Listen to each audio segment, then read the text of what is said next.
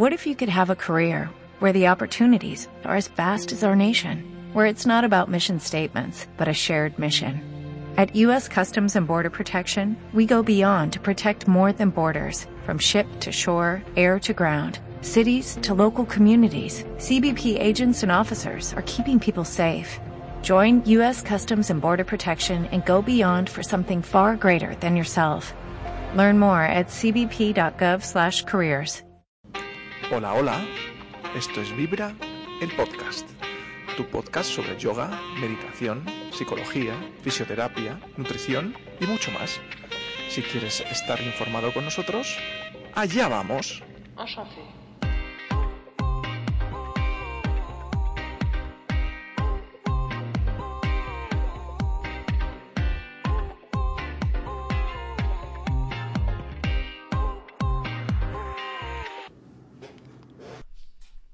Hola Vibrers, ¿qué tal? Bienvenidos a un nuevo episodio de nuestro podcast. Hoy estamos aquí con Bea y con Luis. Hola, ¿qué Hola, tal? Eh, estamos aquí en un nuevo episodio, es el episodio ya 30, 30. eh, de nuestro podcast. Y vamos a hablar de, de las noticias del mes de junio. Muy bien. Eh, hace ya dos meses que no hacemos noticias y hemos sacado las noticias más interesantes y, y la verdad es que ya tocan.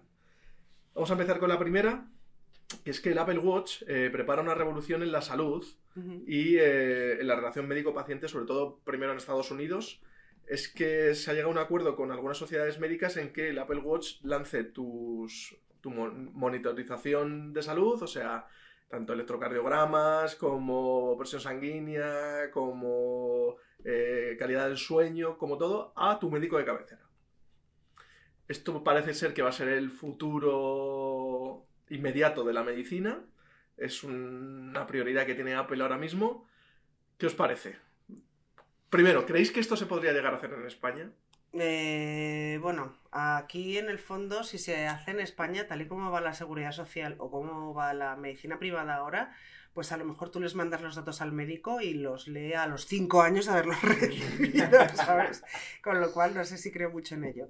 Pero bueno, a nivel preventivo, cuidándonos de toda esa parte de mm, derechos de la intimidad y demás, pues podría estar bien. No sé si son datos realmente mm, que pueden enseñarte o marcarte una Yo enfermedad. creo- o- Sí, yo creo que dependiendo del- de la patología que se quiera seguir o, o de lo que esté buscando el médico especialista, eh, de alguna manera son válidos, pero, pero yo creo que igualmente el Apple Watch, como él va registrando sus datos y todo eso, yo creo que es simplemente el médico pedírtelos y tú se los das. O sea, no creo que directamente tenga que pasar al médico. O sea, no Sí. sé, yo creo que es un poco fuerte, ¿no? Eso.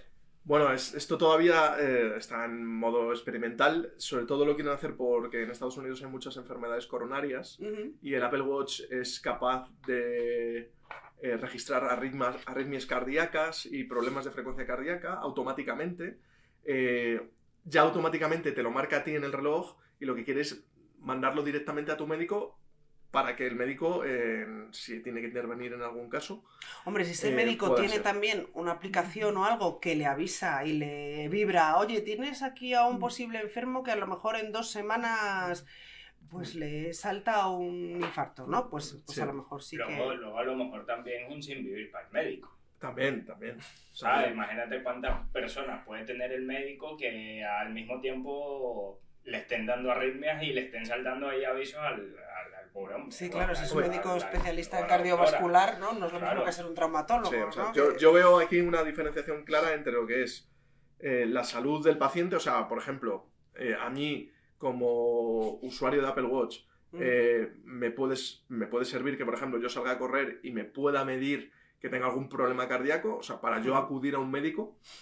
Y otra cosa es el médico cómo, cómo puede gestionar toda esta información que va a llegar automáticamente a través de miles de personas. Eso Eso, es, eso es es. una locura. Tengo no un sé. conocido que recientemente mm, estaba en casa y el Apple Watch le dio tres avisos de que habían arritmias y dijo, al tercero me fui al médico y efectivamente estaba pasando un- por un preinfarto, por así decirlo. No sé Sí. si decirlo así o algún otro problema, pero vamos, que lo tuvieron que dejar por lo menos 3-4 días ingresado para hacerle chequeo. Madre. O sea, y es Sí. curioso. Sí, no, Yo mismo cuando estuve, cuando pasé por el COVID, no, no me dio avisos de arritmias, pero me informaba que estaba, en- imagínate, hablando contigo sí, o en casa tranquilo, me estaba dando avisos de que tenía la frecuencia cardíaca en 130 y cosas así, ¿sabes? Ujú. y, que nunca me pasa. Sí. Y él estaba el reloj diciéndome, te está pasando esto cada cierto tiempo. Lanzándote el aviso, sí. sí, sí, o sea, es como buen eh, avi- avisador, pero ya luego de ahí a gestionar el tema médico, pues un poquito más complicado. Terminaremos como el chiste este que va uno a un restaurante y pide no sé qué, huevos con bacon, y le dice, no, mire, oiga, su este me dice que no puede pedir huevos con bacon porque su colesterol y su frecuencia cardíaca y no sé qué, no sé cuánto. Mm. Sí, sí, sí, sí. Y luego termina con el aviso del extracto bancario y usted no se puede permitir y sí, no, pues así, bueno, ¿no? bueno, a ver, yo creo que es una buena revolución en cuanto a la salud, pero esto todavía le queda mucho para gestionarse, yo creo, Sí, correctamente. Ya veremos por dónde va, va el tema. Vamos con, con la segunda noticia, eh, y que ya, bueno, es enfocado un poco en la vitamina D. Llevamos 100 años del debate sobre la vitamina D, y es sobre la necesidad, si se necesi- necesitamos suplementarnos o no.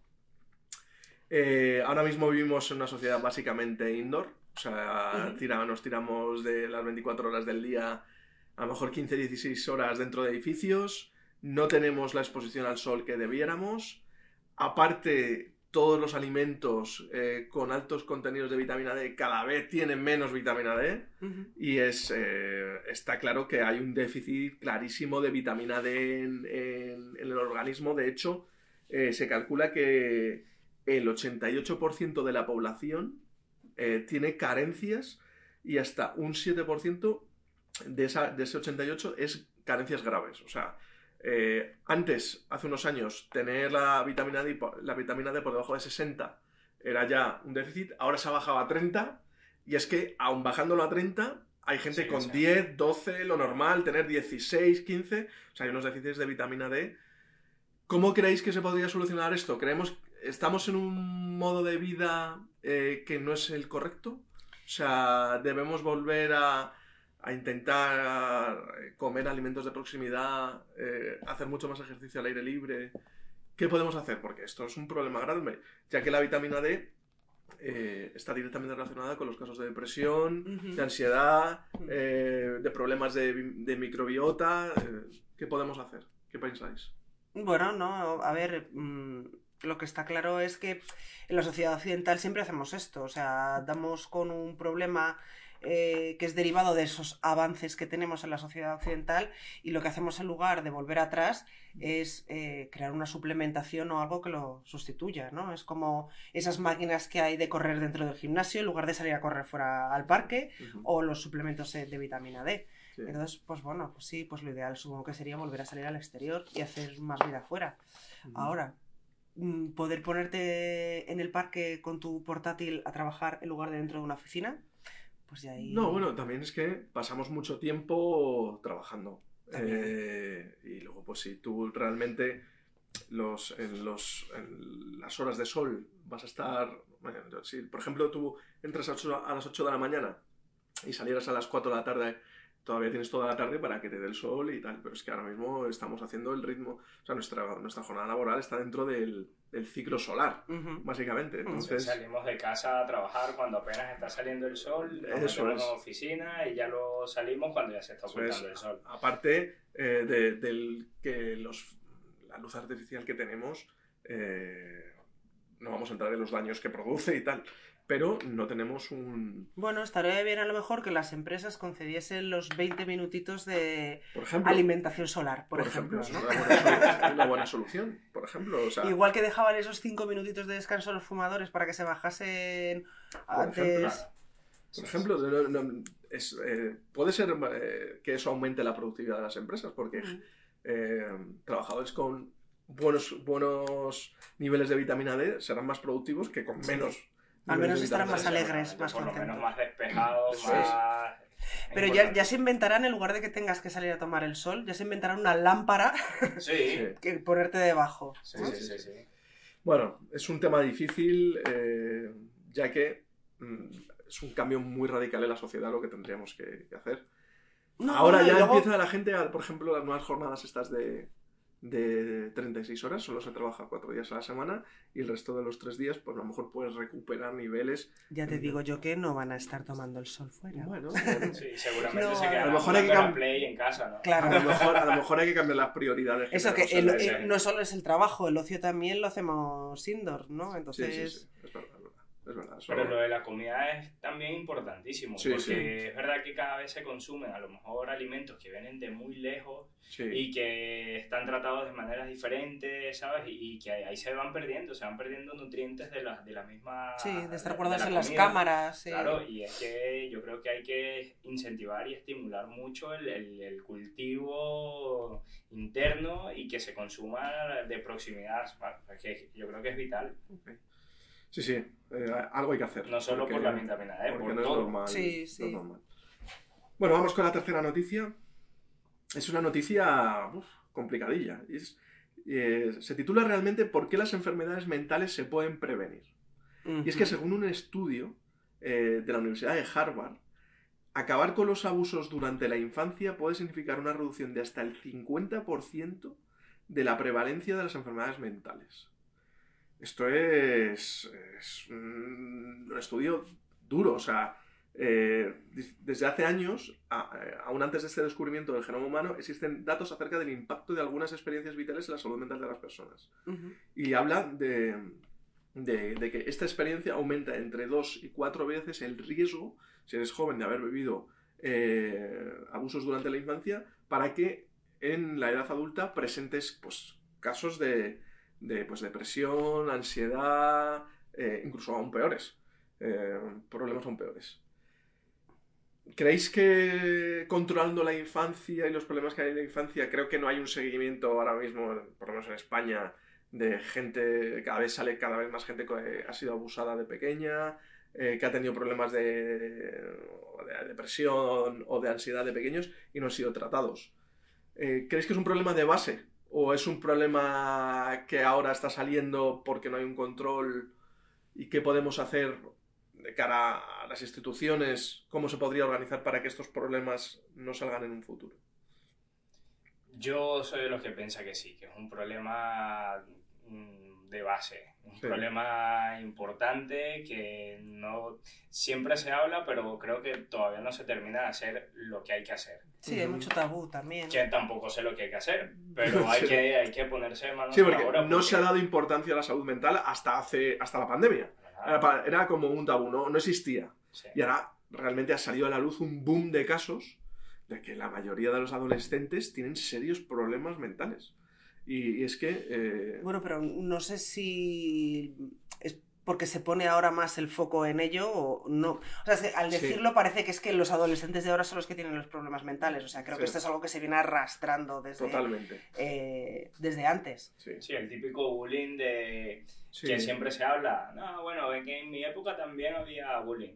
Mm. Yo pienso que ahora, a pesar de que antes también había bullying, yo pienso que ahora es un poco más fuerte el tema de bullying que puede acarrear problemas en la persona por el hecho de que como están ahora las redes sociales y que ahora se viraliza algo que te pasa y ya no eres la vergüenza de un cole, sino eres la vergüenza mundial. Sí. Entonces, Mm. yo creo que es mucho más fuerte ese, ese, ese proceso por el que pueda pasar la persona que se le está haciendo ese bullying.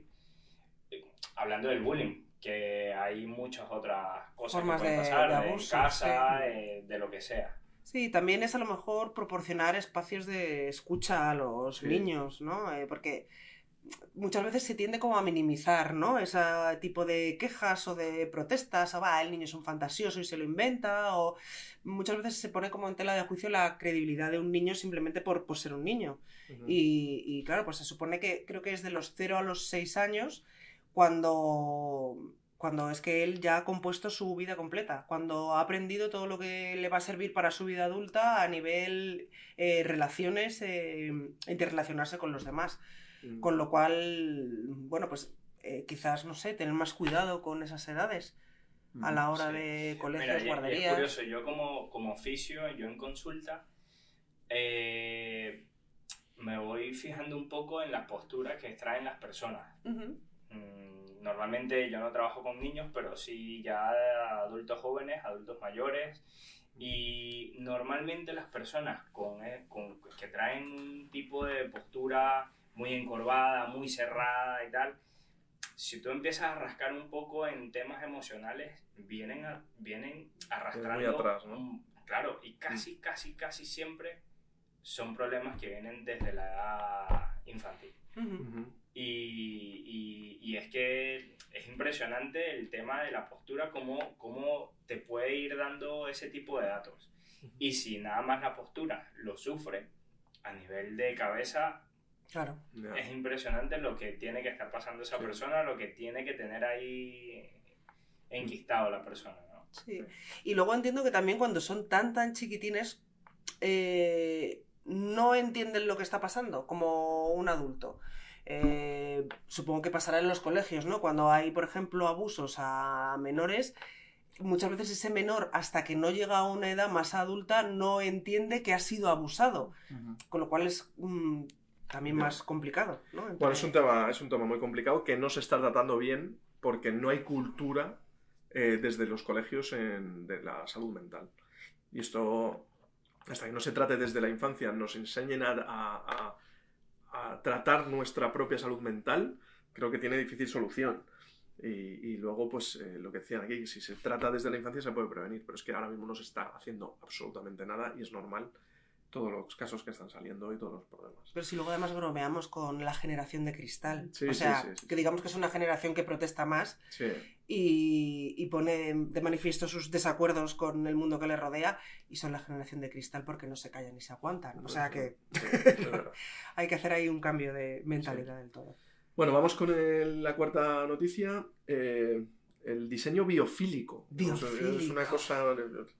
La- Nuevos nombres La, la primera vez que lo he oído. Bueno, ¿Y según qué la, es? la ¿Y qué biofilia es? es? literalmente el amor a la vida. Y es que en el último. Después de la pandemia y durante la pandemia, se han incrementado un 45% las compras de plantas de interior. O sea, porque lo que queremos es redecorar nuestro nuestra casa para sentirnos más en la naturaleza. Eso, en lugar de salir fuera, que era lo que hablábamos Claro, antes, a tomar el es. solete y a pasear por el campo, nos lo vamos a traer A dentro. bosque. ¿no? Eso es. Es que es, es curioso, es, es- es- tiene que ver con la noticia de la vitamina D, Sí. pero es que ahora mismo lo que queremos es eso, meter la naturaleza en casa en vez de ir nosotros a la A naturaleza. ver, que lo entiendo, que es muy apetecible ver un hogar con plantitas y como más orgánico, ¿no? Y Sí. no tan en cemento y madera, conglomerado de madera y cosas así. Esto lo está- es una cultura que están haciendo grandes empresas, pues como el BBVA, Telefónica, Sanitas, que cada vez sus oficinas parecen más bosques, pero ¿no será mejor ir al bosque? Sí. O sea, aquí... bueno, a ver, sea, se te puede mojar el portátil, pero... Bueno, pero a ver, es que son como espacios más positivos para que te sientas más relajado, pero, o sea, entre comillas, es una engañifa. O sea, no, es que mi, mi oficina es tan guay, tengo tantas plantas, es como un bosque. Eh, pues bueno, a lo mejor es que es mejor ir al bosque.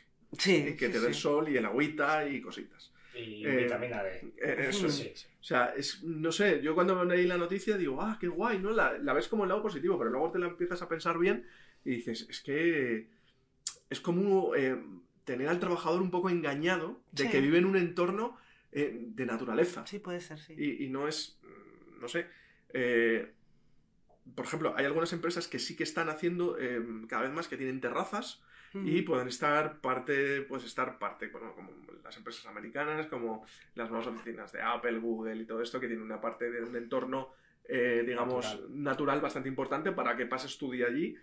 Pero, por ejemplo, aquí en España todavía no veo que ese- esa cultura exista y es que estamos tratando de meter todavía más al trabajador dentro de la, de la oficina.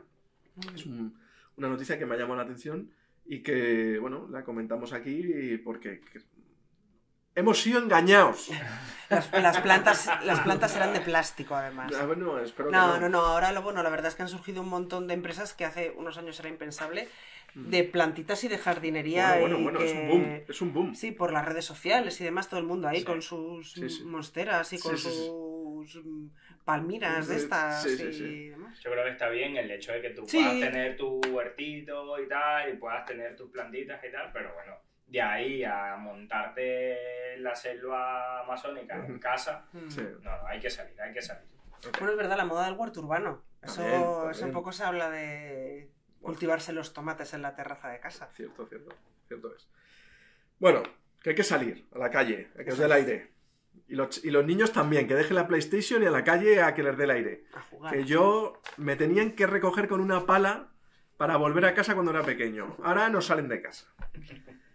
Bueno, vamos con la quinta y última noticia, que es, eh, bueno, una- un dato que a mí me ha, uf, me ha, me ha volado la cabeza, que es que 25 millones de personas se someten cada año a una cirugía o tratamiento estético en el mundo.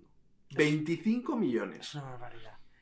Y A una nosotros- cirugía o a un tratamiento, ¿no? Eso o sea, es, o sea, puede ser Botox, o puede ser cosas de esas. eso es. Pero son 25 millones de personas.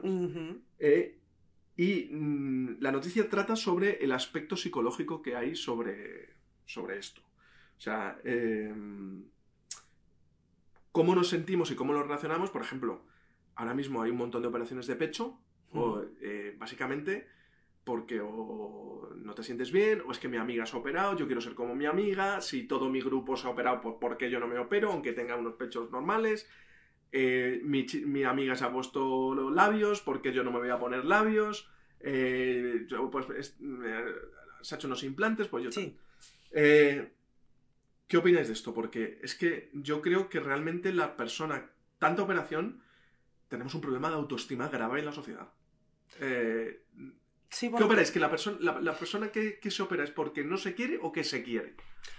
A ver, esto aquí sería interesante que lo pudiesen comentar Noelia o Teresa también, Mm, nuestras psicólogas, y diesen ese punto de vista más psicológico, porque el artículo un poco de lo que habla es que gracias a esas operaciones, ¿no? esos tratamientos, mejora la autoestima y el bienestar de estas personas a nivel psicológico. Pero claro que si mejora es porque hay un problema de autoestima y, y de mm, autoaceptación, por decirlo Mm. de alguna forma. Entonces, bueno, pues, pues ahí está el, el- el problema. Yo diría que si hay un problema de autoaceptación es porque hay un problema de quererte tal y como eres. Sí, bueno, yo creo también que hay, y hay muchos estereotipos a los que las personas quieren llegar, ¿no? O sea, yo Ujú. veo en tele o veo en redes sociales o veo tal, y más o menos hay un, un- un prototipo, por así decirlo, de persona, un ideal, y es verdad que a lo mejor teniendo el autoestima un poquito bajo, a lo mejor eres una persona bonita, eres una persona guapa, sabes que no está mal, pero todavía quieres un poco más y, y ese poco más hay que ver dónde encasillarlo, ¿no? Donde Ujú. si es falta de autoestima, si es un, yo qué sé, ¿no? Sí. algún problemita psicológico. Pero Sí, cuando hay una adicción detrás a esos Claro, tratamientos, claro, a esas claro, operaciones. Es verdad que es curioso, pero una persona que se opera, a lo mejor se opera estéticamente y se opera una vez, pero es como los tatuajes, ¿no? Sí. Es Sí, como los sí, tatuajes. sí, sí. O sea, ahora quiero el otro, y Sí, luego el otro, y luego... es Entonces que es curioso. ah, la noticia habla del beneficio a corto plazo. Sí, además es que lo, lo llaman eh, adaptación hedonista, es decir, que los efectos de satisfacción y de bienestar son duraderos pero solo a corto plazo. A partir de ahí es como que quieres más y como que quieres dar el siguiente salto, que no sé si, Sí, sí. si hay salto realmente o no. No, pero... no, vemos, vemos que realmente la- lo que dice Luis, lo que es una, una persona que se opera, Mm, una vez acaba operándose otra cosa, acaba operándose otra cosa, al final hay gente que está hecho un cuadro mañanero, eh, y es un, ahí ya sí que yo creo que es un problema, no, eh, hay un problema de eh, interior bastante, bastante grave, porque por ejemplo tú tienes, no sé, eh, la, nariz, eh, problemas de sinusitis, respiración, eh, o aguileña muy, o muy marcada, no sé, ya ahí que te puedas operar por un problema estético, un problema físico de problemas de respiración, pero esta gente que continúa operándose constantemente, ahí eh, obteniendo un beneficio a corto plazo, a largo plazo yo creo que puede ser peor e incluso crear enfermedades mentales. Eh, o sea, Y yo creo que ahí lo podemos incluso unir hasta la, hasta el misma, la misma noticia que leímos antes del, de los problemas psicológicos de, De- desde, a la- desde niños, Sí, ¿sabes? sí, sí, Desde- sí, sí. Incluso en la adolescencia, que a lo mejor ya uno se está desarrollando y, y ya a lo mejor eh, físicamente mm, no te desarrollas como otra persona y entonces te empiezan a, a dar caña por ahí. Entonces no me gusta mi nariz, no me gusta esto, no me gusta aquello. Y, y ya buscas la, la forma de cambiarlo. Que a lo mejor ni siquiera es, es- un problema lo que tiene, Sí, ¿sabes? sí, sí, sí. Pero bueno, eh, es curioso. ¿eh? Sí, que depende de las, de las modas y de las tendencias que, que hay. Como ahora, por ejemplo, de tener los ojos, uy, los, ojos- los labios súper gordos, súper grandes, los ojos esos, los foxy eyes, estos rasgados que te los suben hasta aquí arriba, hasta la Sí. sien y demás, para parecerte a una Prats. Bueno, pues... eh, Que vamos, que luego cada quien hace lo que quiera, ¿sabes? Con su cuerpo. Pero bueno, sí. yo, yo no es que no estoy de acuerdo, pero hay que, hay que tenerlo hay que tenerlo presente, ¿no? Eso, esa parte psicológica, si realmente estoy bien o estoy mal, o, o qué tengo que mejorar en mi parte psicológica, incluso antes de, de irme a operar. Sí, Hmm. sí, sí. Sí, sí, o sea, de- dependiendo de... No sé si en todos los tratamientos o en todas las cirugías, porque a lo mejor eso lo hacía ya como muy largo y muy denso, pero sí que debería haber un acompañamiento psicológico mm, en las clínicas. Igual que lo hay cuando la gente quiere transicionar de sexo, ¿no? Que suele haber un acompañamiento eh, para los transexuales, pues debería haberlo para otro tipo de operaciones estéticas.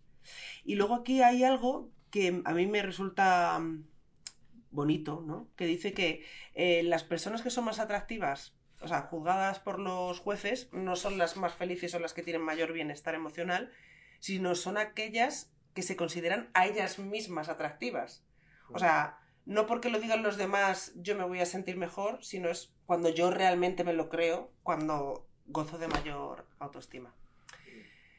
Que eso está bonito, que hay que trabajarlo, el quererse Sí, a uno mismo, aceptarse, que todos somos distintos. Eso es. El problema es que nos estamos operando todos y ya ahora parecemos todos los mismos. Yo no me he operado Sí, de nada. No, no, digo- Todavía. digo la gente Bueno. que se opera. Me coloco los dientes, pero Bueno. era por una necesidad también. Bueno.